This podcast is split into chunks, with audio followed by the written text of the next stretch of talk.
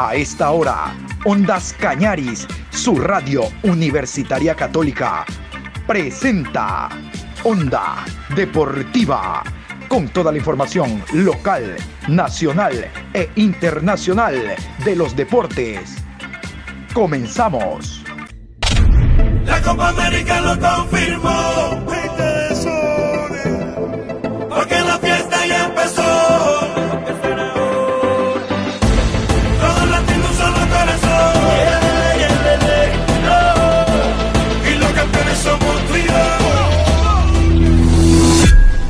Hola, buenos días, ¿cómo le va mi querido Patricio San Martín Parra? Saludos cordiales, aquí estamos este jueves 27 de mayo, programa 742 a lo largo del día. Ya vamos a hablar del Barcelona, ya vamos a hablar del Barcelona y su partido con el Santos jugado la noche de ayer. Vamos a hablar también de Independiente del Valle, que juega el día de hoy ante Defensa y Justicia allá en Argentina. Vamos a tener a Renato Paiva. Antes quiero contarles de que en este programa vamos a hablar, como dice siempre Patricio San Martín, de los torneos internacionales, de las copas de los equipos ecuatorianos, porque del campeonato nacional llamado Liga Pro vamos a hablar en el horario de la tarde, después de las 13 horas con 30. La fecha comienza el día de mañana, entre martes, eh, perdón, entre viernes, sábado y domingo, porque ya el día lunes quedará concentrada la selección ecuatoriana de fútbol para los partidos de carácter internacional oficial de eliminatoria ante Brasil en Porto Alegre y ante la selección peruana en Quito. Luego viene la concentración ya total por Copa América.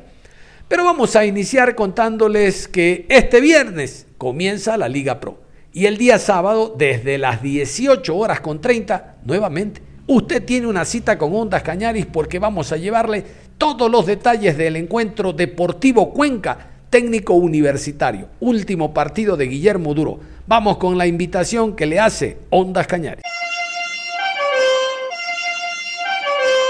Este sábado, en el estadio Alejandro Serrano Aguilar, Deportivo Cuenca enfrentará a Técnico Universitario. Será el último partido de Guillermo Duró al frente del cuadro cuencano. Pero usted será el primero a estar en la sintonía de Ondas Cañaris, su radio universitaria católica, desde las 18 horas con 30 por nuestras dos frecuencias, 1530 AM y 95.3 FM, por la fecha 14, Deportivo Cuenca Técnico Universitario. Recuerde, por Ondas Cañaris, el austro en sus oídos. La invitación está hecha entonces. Vamos a meternos ahora sí al tema de torneos internacionales. Vamos a iniciar por Sociedad Deportiva Aucas. Hoy será visitante el Aucas en Brasil.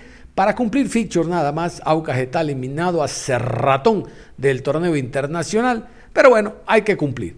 Los horarios y, el árbitro, y los árbitros oficiales de este encuentro que Aucas jugará de visita aquí. 19 horas con 30 con hora de Ecuador. Atlético Paranaense enfrenta a Aucas.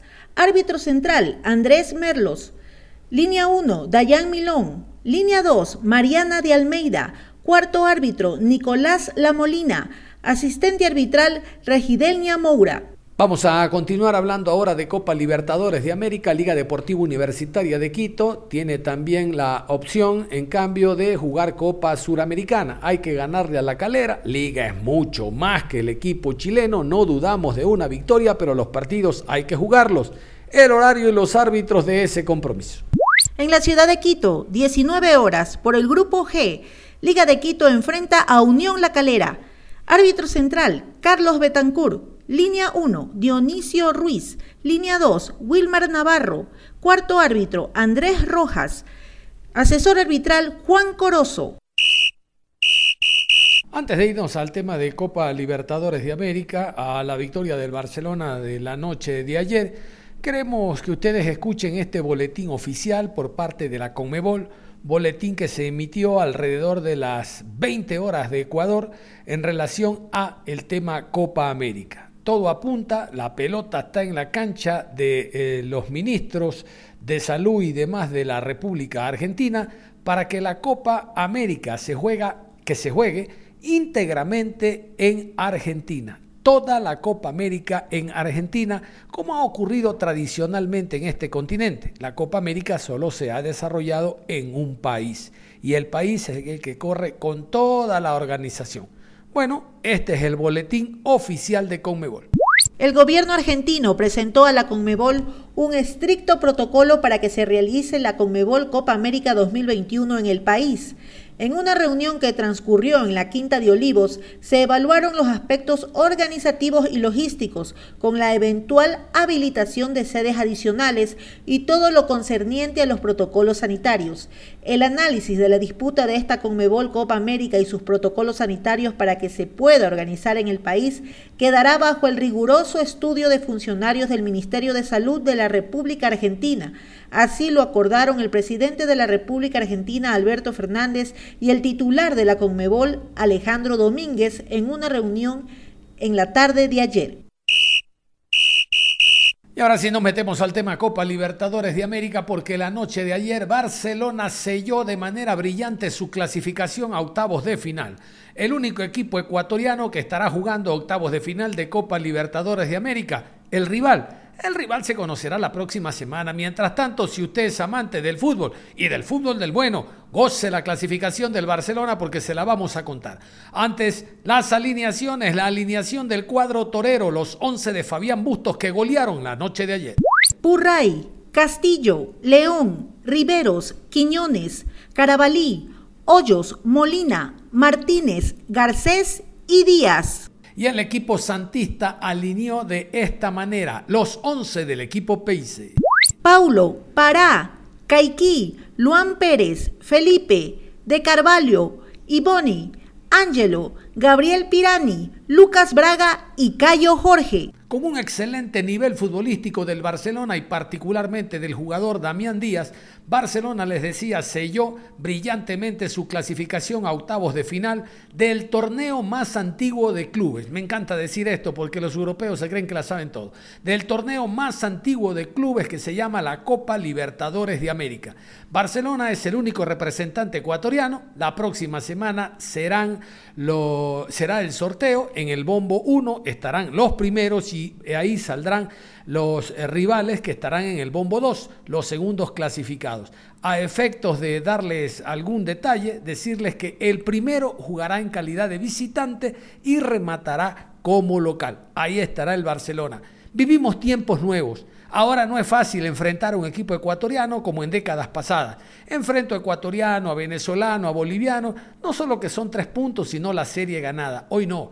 Hoy Barcelona tiene un fútbol de alto nivel que no le pide favor a grandes eh, clubes del continente. Barcelona tiene los números perfectos, 13 puntos, 10 goles a favor, 3 goles en contra, nada más. Le ha ganado de local a Boca, a Santos y a De Strongest. Poca cosa. De visitante le ganó al equipo del Santos, empató con Boca, casi nada. Perdió contra eh, De diga lo que fue por los 3.800 metros. Total, Barcelona hizo los números perfectos y con sobra de méritos ha ganado el derecho de representar al país. Y lo representó de esta manera. Vamos con la primera conquista. Damián Díaz le demoran decir Damián Díaz. Bueno, dígale el crack que tiene Barcelona en el terreno de juego. El jugador argentino anotó la primera. El relato de los jornalistas. Agora o Barcelona responde. Embora pelo campo de ataque pela esquerda. Marcação aperta. Tocou, segundo pau. Guardou. Gol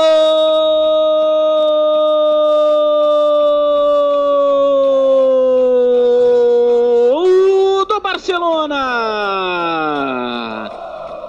Contra-ataque da equipe equatoriana pela esquerda. Sempre buscando o camisa 10, o melhor jogador da equipe.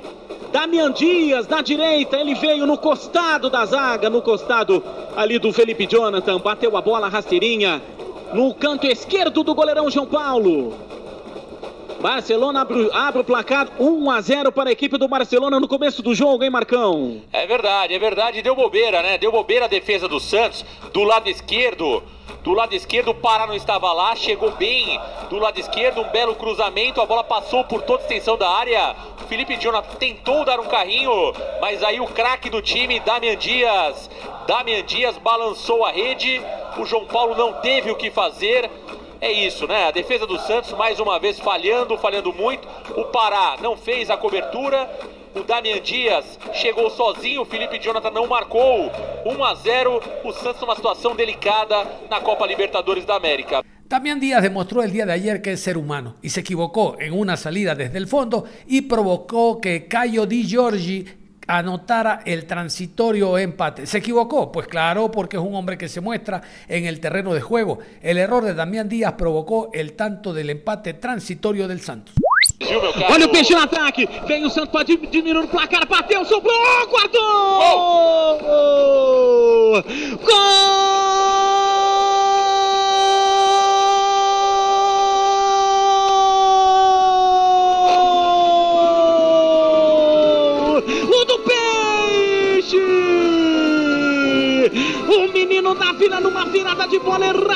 Erradíssima do craque da equipe do Barcelona. Ele deu uma bola de graça pro Lucas Braga que fez uma jogada individual. Ele encarou a marcação, partiu para ataque pela direita, bateu cruzado. Caiu Jorge, que não tinha nada com o erro do Damian, só aproveitou o rebote, guardou a bola.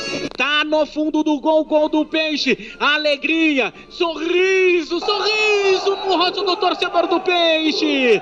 Eu quero mais gol, Santos. Eu quero mais gol, Fantástico da Vila. Marcão, fala comigo. Detalhe do gol, Marcão. Gol do Peixe, Caio Jorge. Belo gol do Caio Jorge aos 45 minutos. Falávamos aqui que o Caio Jorge não estava participando tanto do jogo. E ele de fato balançou a rede. Empate importante do Santos aos 45. Dá pra virar, hein? É uma pena que o Boca está fazendo a parte dele na Argentina. Delmiro. Para rubricar una excelente noche, Damián Díaz tapó su error, marcando la segunda conquista y poner a ganar al conjunto del Barcelona. El jugador amarillo cortó rabo y oreja. Vamos nosotros con el gol relatado por los jornalistas, gol de Damián Díaz. Pérez tentou a jogada pelo meio, domina a bola, jogador do Peixe, quase perde a bola, pelo meio ainda perde a bola, agora recupera a bola a equipe do Barcelona, que pode partir no campo de ataque, no costado nas costas de Pará, Pará falhou na marcação, pediu falta, não deu, invadiu, tocou para trás, Damian, guardou! Gol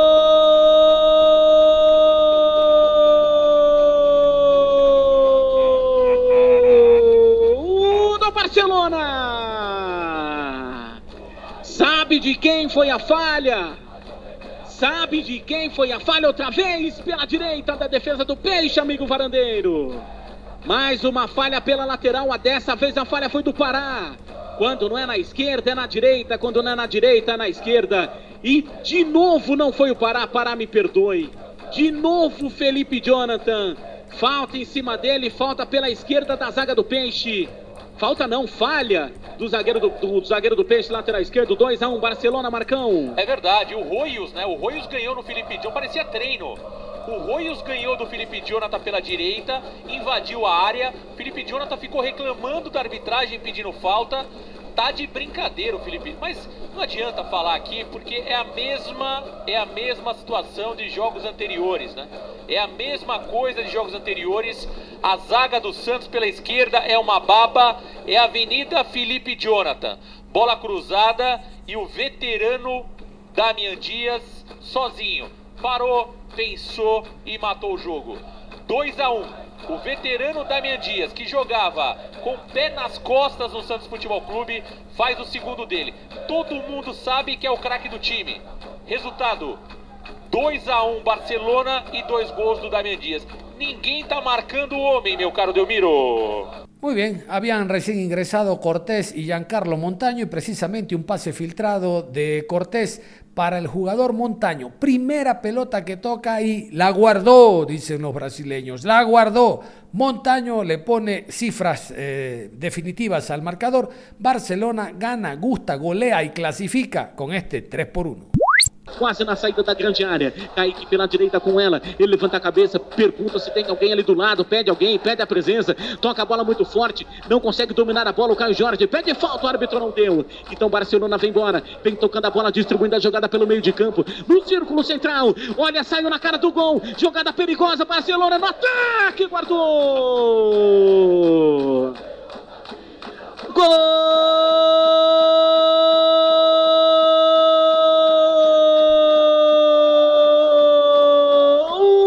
Barcelona. Montano, camisa 28, tentou no costado da zaga do Peixe. Uma bola que ele recebeu com um açúcar, meu amigo. Que bola que ele recebeu no costado da zaga.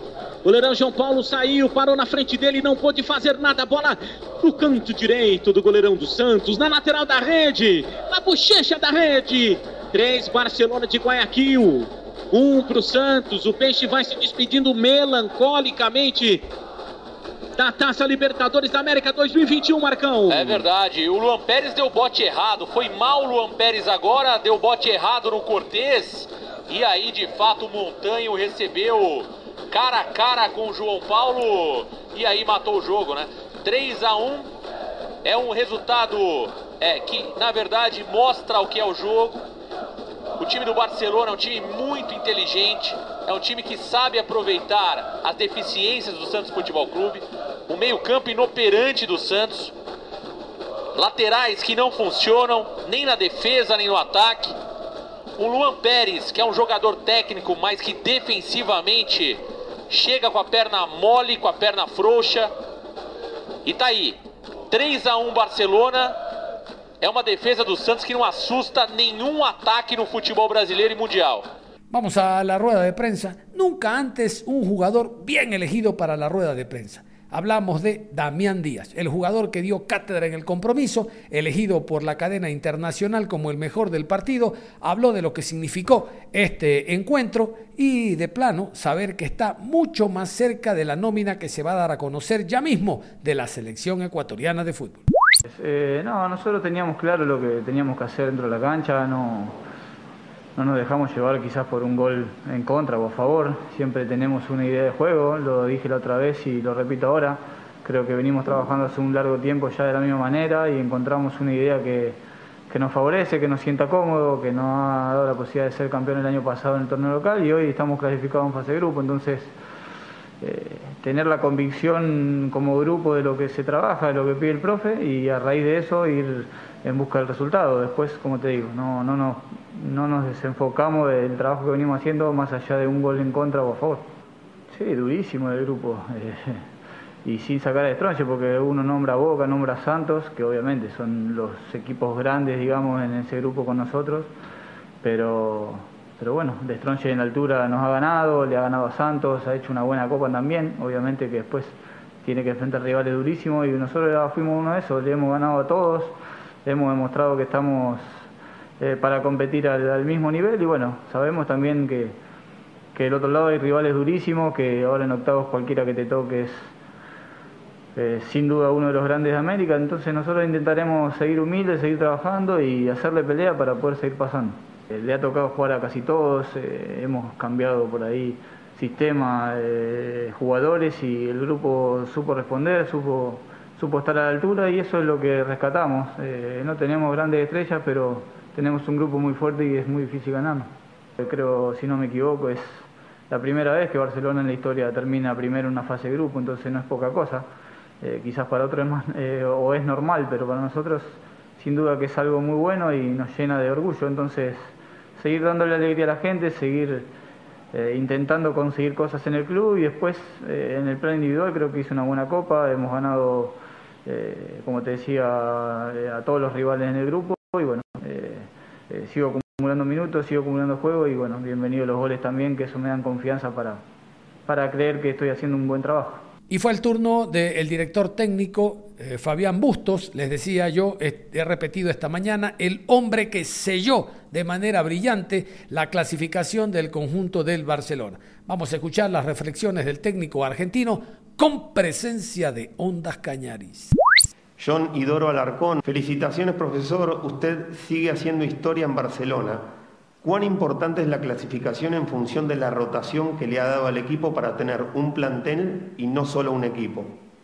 Bueno, primero eso eh, tiene mucho que ver también la dirigencia eh, en la Secretaría Técnica, cuando se armó el plantel, eh, el balance y el equilibrio que teníamos que tener en, a lo mejor no un plantel es numeroso como históricamente ha tenido el club, donde tenía hasta tres jugadores por puesto, con presupuestos muy grandes, a bajar el presupuesto y tener un equipo competitivo, con variantes tácticas que nos permitan a nosotros trabajar de distintas maneras y con niveles de capacidad muy parejo que nos ayudan a, ser competitivos. Ese es puro mérito de la dirigencia, obviamente de los chicos que también colaboraron mucho en llegar acá porque deseaban estar en este club y, colaboraron también en, la parte económica para poder arreglar sus contratos.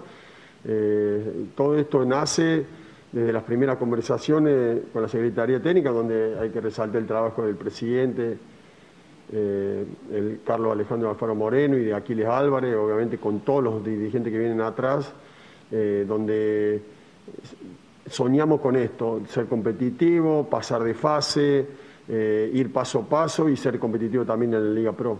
nosotros soñamos con, como lo dijimos en un, en un, principio, nuestro objetivo era pasar de, pasar de la fase de grupo, soñamos con eso y después en los cruces eh, ser competitivo y bueno, eh, no, no, podemos asegurar nada, pero sí vamos a poner toda nuestra parte con el grupo de jugadores para intentar eh, llegar lo más arriba posible. Y dejamos de lado el partido Barcelona-Santos Copa Libertadores de América y nos metemos a otro encuentro de Copa Libertadores. Este se va a jugar el día de hoy. Defensa y Justicia va a enfrentar a Independiente del Valle. Vamos a continuación con el horario oficial y los árbitros, en este caso, árbitras del encuentro para esta noche. Partido en la ciudad de Buenos Aires a las 17 horas de Ecuador por el grupo A. Defensa y Justicia enfrenta a Independiente del Valle. Juez central, Edina Alves. Línea 1, Neusa Bach. Línea 2, Cindy Newell Cole. Ah, cuarto árbitro, María Belén Carvajal. Asistente arbitral, Sabrina Lois. Muy bien, como se dan cuenta ustedes, Conmebol hace historia esta presidencia de Alejandro Domínguez al convocar a juezas para este encuentro de Copa Libertadores de América varones. Las juezas ya han pitado, obviamente, partidos de Copa Libertadores femenina torneos femeninos, ligas femeninas a nivel de países y del continente. Pero es la primera vez que las damas incursionan en el torneo Copa Libertadores de América Varones. Nos parece fantástico, la mujer tiene toda la capacidad para, en el caso de las árbitras, administrar justicia. Qué bueno que en el campeonato local tenemos también hace algunos años ya y de un tiempo para acá con mayor asiduidad a árbitras que imparten justicia en el torneo de fútbol masculino. Esto es tremendamente importante. Pero vamos a meternos al partido, como les decía, el día de ayer el técnico Renato Paiva, que dirige Independiente del Valle, el portugués, dio la rueda de prensa acostumbrada un día antes de cada partido. En esto hay que destacar que Independiente del Valle y Barcelona en el fútbol ecuatoriano cumplen con una sugerencia, no imposición, que tiene Conmebol de que un día antes de los partidos se den las ruedas de prensa. A nivel internacional, por ahí un par de equipos, sobre todo argentinos, también cumplen con esta idea que tiene Confederación Suramericana. Idea plasmada, recuerdo, desde hace algunos años con la intención de que en la previa los directores técnicos a dar a conocer posibles alineaciones y hablar del partido un día antes, creen un ambiente favorable para que el público asista a los estadios. Hoy no hay la posibilidad de ir a los estadios y por lo tanto muchos clubes a través de sus técnicos han optado por no hablar. Pero nos parece interesante que se hable con la prensa porque nosotros somos el hilo conductor hacia los hinchas para que conozcan cómo se prepara su equipo en la previa determinado encuentro. Independiente del Valle, reitero, lo hace y en esto hay que destacar al conjunto ecuatoriano, a quien a la distancia le estamos deseando toda clase de éxitos. Ojalá estos éxitos lleguen el día de hoy en este partido para que Independiente del Valle continúe en torneos internacionales, vuelva a la Copa Suramericana, que en algún momento ya la ganó de manera brillante. Vamos a escuchar a Renato Paiva, el director técnico de los Rayados del Valle, con presencia de Ondas Cañari. Siguiente pregunta, John Hidrobo, Ondas Cañari. Gracias, Juan Pablo. Buenas noches, profesor. Saludos cordiales, éxito. Profe, eh, realmente que usted tiene una metodología que llama la atención, muy importante para transmitir, para conversar Quisiera algún día tener el honor de que usted esté en nuestro programa, ahora aprovechando la para de campeonato.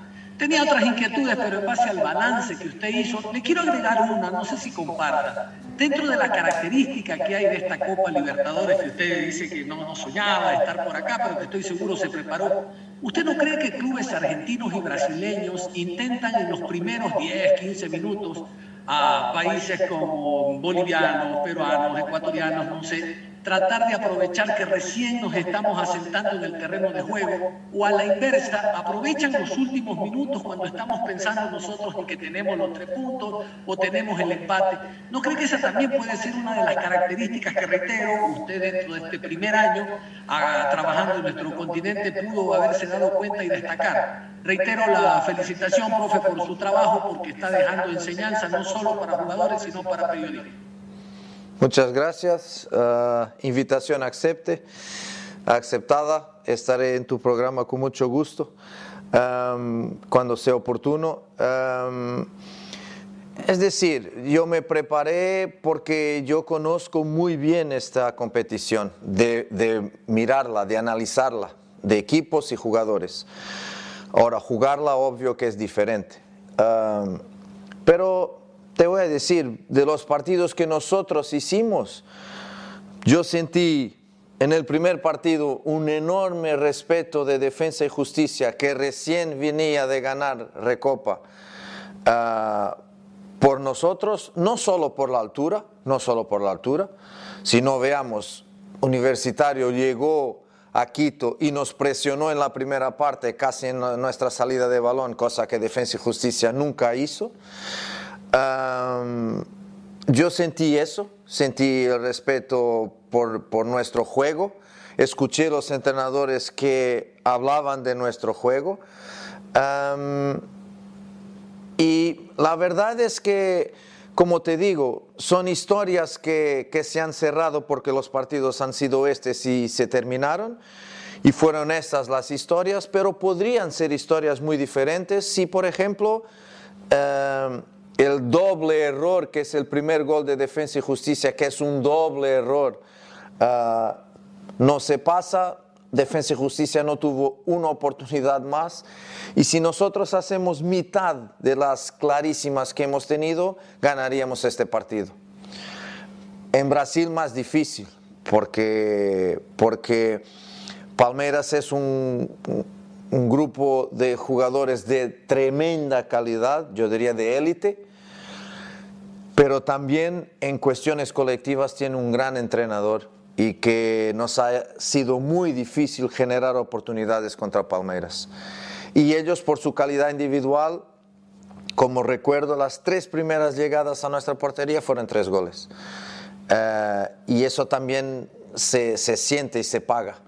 En cuestiones ofensivas, nuestros jugadores han sentido dificultad de pasar en especial la línea de 5. Uh, hemos llegado con alguna facilidad delante de la, línea de 5 de Palmeras, pero después nos ha sido muy difícil pasar esa línea, sea por, por bajo, sea frontal, sea por pasillos laterales y después con centros, muy difícil. Um, pero jugamos en Brasil de la misma manera que jugamos en casa, en un piso sintético que también nos dañó en, en detalles del partido. Pero dividimos el, el juego con, con, ellos y la realidad es que los números fueron siempre superiores, sea de posesión de balón, sea de tiros a portería, sea, sea de oportunidades, fueron siempre superiores. Ahora la eficacia y la historia de los partidos es, es esta.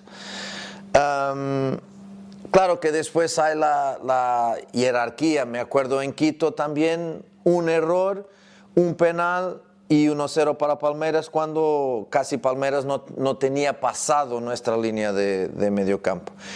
Y me acuerdo de las palabras de Abel que decía que la estrategia fue esa porque todos los equipos que jugaron ahí, ojos, ojos en los ojos con Independiente, fueron humillados. Fue el termo que, la palabra que Abel utilizó en la rueda de prensa después de nuestro partido en Quito. Y eso también no puede ser solo por la altura, no justifica todo. Jugamos en Asunción contra Gremio, un equipo fortísimo, jugamos en Brasil también y jugamos de la misma manera y ahí más eficaces. Hemos hecho goles.